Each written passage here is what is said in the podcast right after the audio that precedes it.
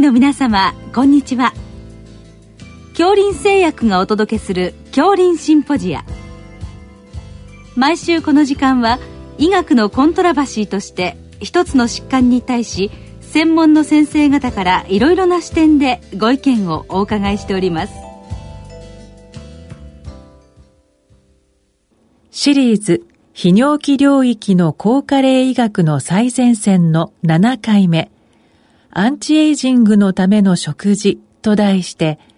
独協医科大学埼玉医療センター泌尿器科准教授、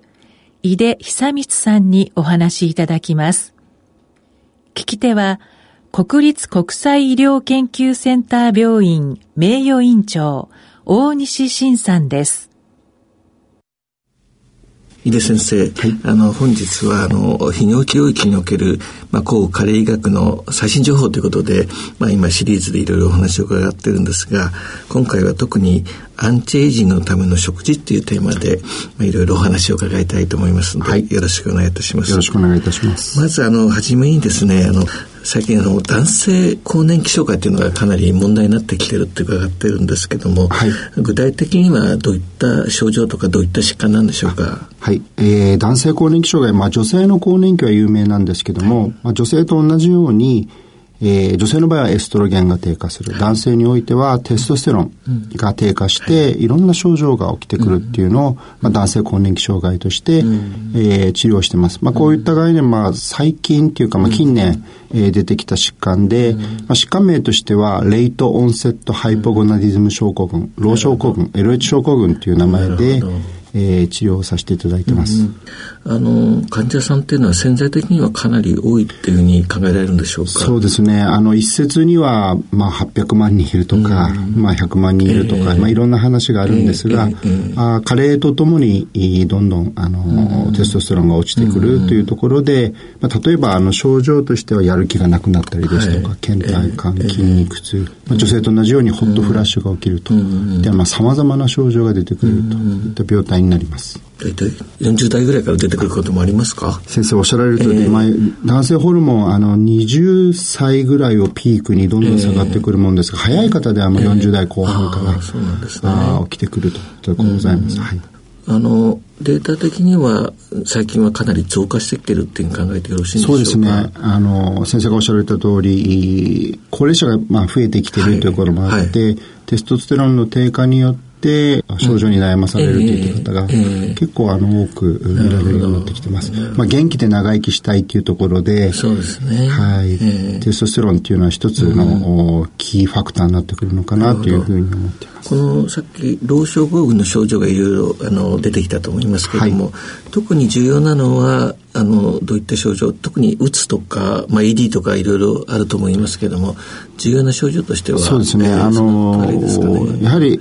ー、男性更年期の場合には性欲の低下、えーはいあそして ED、また、うん、あの、モーニングエレクション、朝立ちがちょっと減ってくると、うん、まあ、こういったものが重要になってくるんですが、そのバックグラウンドに、例えば糖尿病が隠れていたり、動脈硬化が隠れていたり、そういった生活習慣病がバックグラウンドとしてあるということはちょっと問題になってきているというふうに思います。はい、そうしますと、そのテストステロンっていうのがまあ非常にあのキーになると思うんですけども、はい、テストステロンについて少し教えていただけますか、はい、あの男性ホルモン、まあ、非常に多様なあファクターあ生理学的作用を持っているホルモンになるんですが、まあ、あの筋肉の維持、えー、それから、先ほど言った造成機能とか、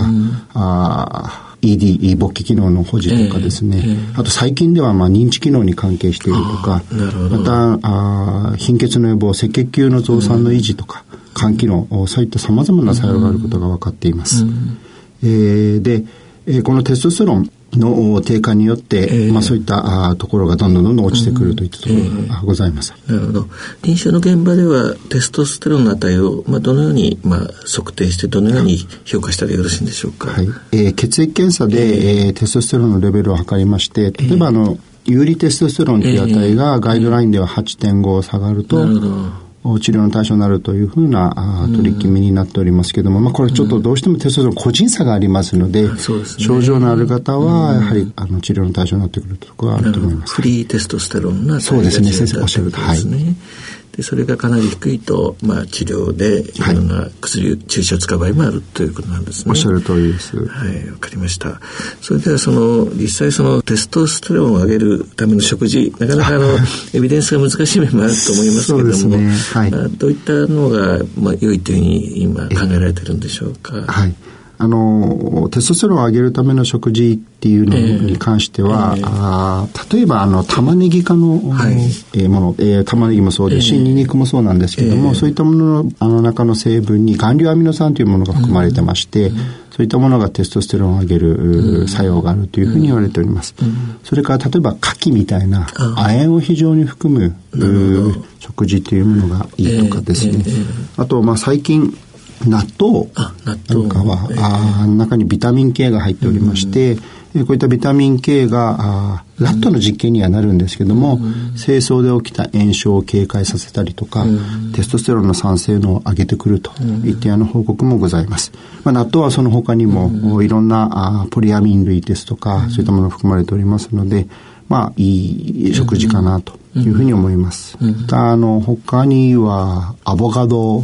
なんかも多いと。アボカドの中のビタミン E が、やはりテストステロンを上げる作用があるんじゃないかと。いうふうに言われております。まあ、実際患者さんには先生あの 食事指導はどのようにされてるんでしょうか？はいあの今言ったまああの、食べ物をまあこうなるべく積極的に取るっていうことがあるんですけども、ちょっと脂質に富んだ食事っていうのはやはりあのまあメタボになってきますし良くないと。ただあんまり取らないとコレステロールはあの男性ホルモン、ステロイドホルモンになりますので、例えば赤身のお肉を取ったりとか、イワシや鮭などのあの魚類のタンパク質を取るようにとかいった指導もさせていただいております。またあの例えばアーモンドみたいな、まあ、アンチエイジング効果もありますし、はい、そういったものとかですね、まあ、先生のご専門のあの腸内細菌などの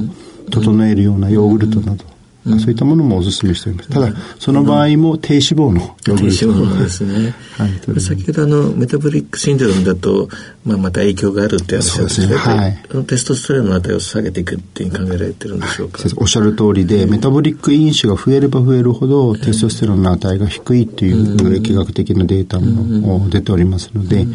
えー、まあどちらが卵で鶏かというところはあるんですが、メタボリになるとテストステロンが上がる。テストステロンが下がるとますますメタボになるといったことで、悪循環に入っていくということがあると思います。特にまあ食事のことを伺いましたけれども、はい、一般的にその普段の生活ですね、はい、運動だとか、はい、日常の生活にはどのようなことに気をつけてよろしいんでしょうか？あの実際の外来ではあの万歩計を持ってもらうようにしていただいて、8000歩以上は毎日歩いてくださいというふうに。であの最近ちょっとそのだらだら歩くのではなくて、ちょっとこう自律神経を刺激するように、少し1分ぐらい階段を上るルートにですね階段を上ったりとか、あ小走りに走る1分間ぐらい。そういった形で少しこうメリハリをつけたお散歩をしていただくような指導をさせていただいております、あのストレスとかあの睡眠とかその辺の影響はいかがなんでしょうか？先生もご指摘の通りで、えー、例えばあの睡眠寝不足になりますと、えー、テストステロン翌朝かなり下がってくるといったことがありましてしかもあの3日ぐらい回復しないと。そうなんですか。はい、また、あの、アルコールの影響も大きくて、えー、例えば、あの、ビールを飲む、それからノンアルコールビールといった、はい、あの、比較試験があるんですが、やっぱりビールを飲んでるとテストステロン落ちてくると。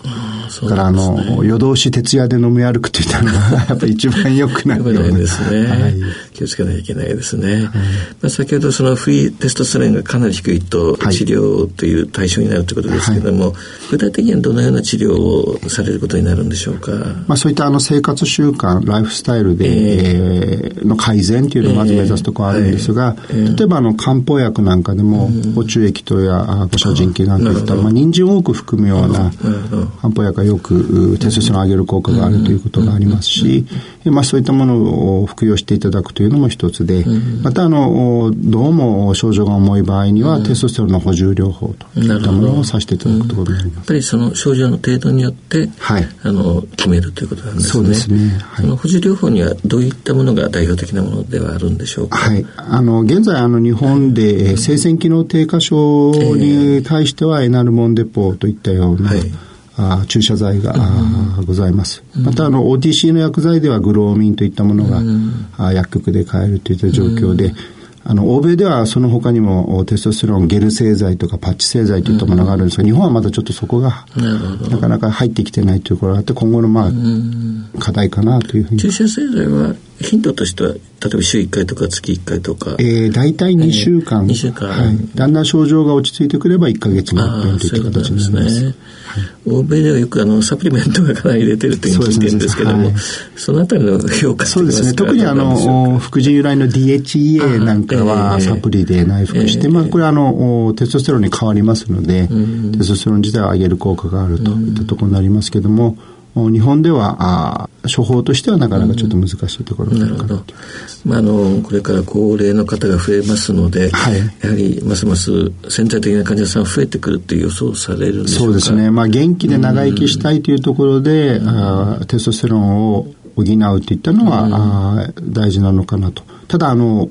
過剰に投与すると、そうですね。えー、テストステロンアルマターゼでエストロゲンに変わってしまいますので、うん、そういったものが、あ心血管系のイベントを起こしやすくなるといったようなデータもありますので、まあ、適度なさじ加減で使用するといったところがアンチエイジング的にはいいのかなと。やっぱり患者さん増えてきたのは、高齢の方がやっぱり増えてきたのに伴って増えてきたっていう考えてよろしいんでしょうか？はい。あ高齢の患者さんが増えてきたっていうのと、やっぱ生活習慣で日本人の肥満っていうのが、肥満の方も増えて、はい、3割程度と増えてますので、まあ、こういったことも食生活が欧米化してきたとか、運動不足とか、そういったものもバックグラウンドにあるのかな。現代病ということですね。まあ、みんな関係してるということですね。はい。井出先生、本日はどうもありがとうございました。ありがとうございました。シリーズ泌尿器領域の高加齢医学の最前線の7回目、アンチエイジングのための食事と題して、独協医科大学埼玉医療センター泌尿器科准教授、井出久光さんにお話しいただきました。聞き手は、国立国際医療研究センター病院名誉院長、大西晋さんでした。